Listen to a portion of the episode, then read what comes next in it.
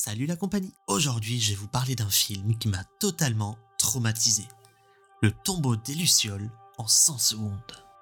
Fait par le studio Ghibli et adapté d'une histoire courte semi-autobiographique de Akizuki Nosaka, c'est un film qui se déroule lors de la Seconde Guerre mondiale et c'est littéralement le film le plus traumatique que j'aurais pu voir quand j'avais 9 ans. Imaginez, vous avez 9 ans, vous êtes plutôt beau gosse et vous voulez regarder un film à la télévision chez vos parents. Ceux-ci vous mettent devant un film d'animation ayant l'air fort sympathique qui passe à la télé. Ce n'est pas Pokémon, c'est un film sur la mort, sur la Seconde Guerre mondiale, sur la guerre. Facile du coup d'imaginer mon jeune moi être tellement traumatisé que je n'ai pas regardé d'autres films du studio Ghibli pendant quoi une bonne décennie car c'est un film d'animation qui n'hésite pas à te prendre aux tripes, à te mettre la vérité en face, à dire et à montrer des choses dures.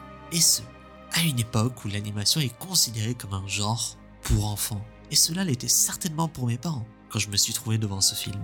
Vous avez des brûlés, des morts, les personnages principaux meurent tous les deux, dont une de la fin. C'est rare de voir un film aussi puissant émotionnellement. Et en plus, il est réaliste. Certes, il y a des fantômes, mais c'est à peu près tout. Le bombardement, la ville, le monde en lui-même est réaliste. C'est quasiment un documentaire dans certains aspects, ce qui ajoute à la terreur au côté noir du film. Et d'ailleurs, ça a failli couler le studio, car les parents n'amenaient pas leurs enfants le voir à l'époque.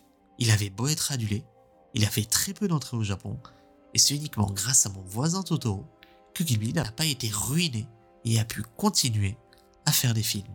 C'est fou de se dire qu'un film aussi excellent, puissant, aurait pu couler un studio aussi compétent. C'est pour moi probablement l'un des meilleurs films d'animation de l'histoire et un excellent film de guerre en lui-même.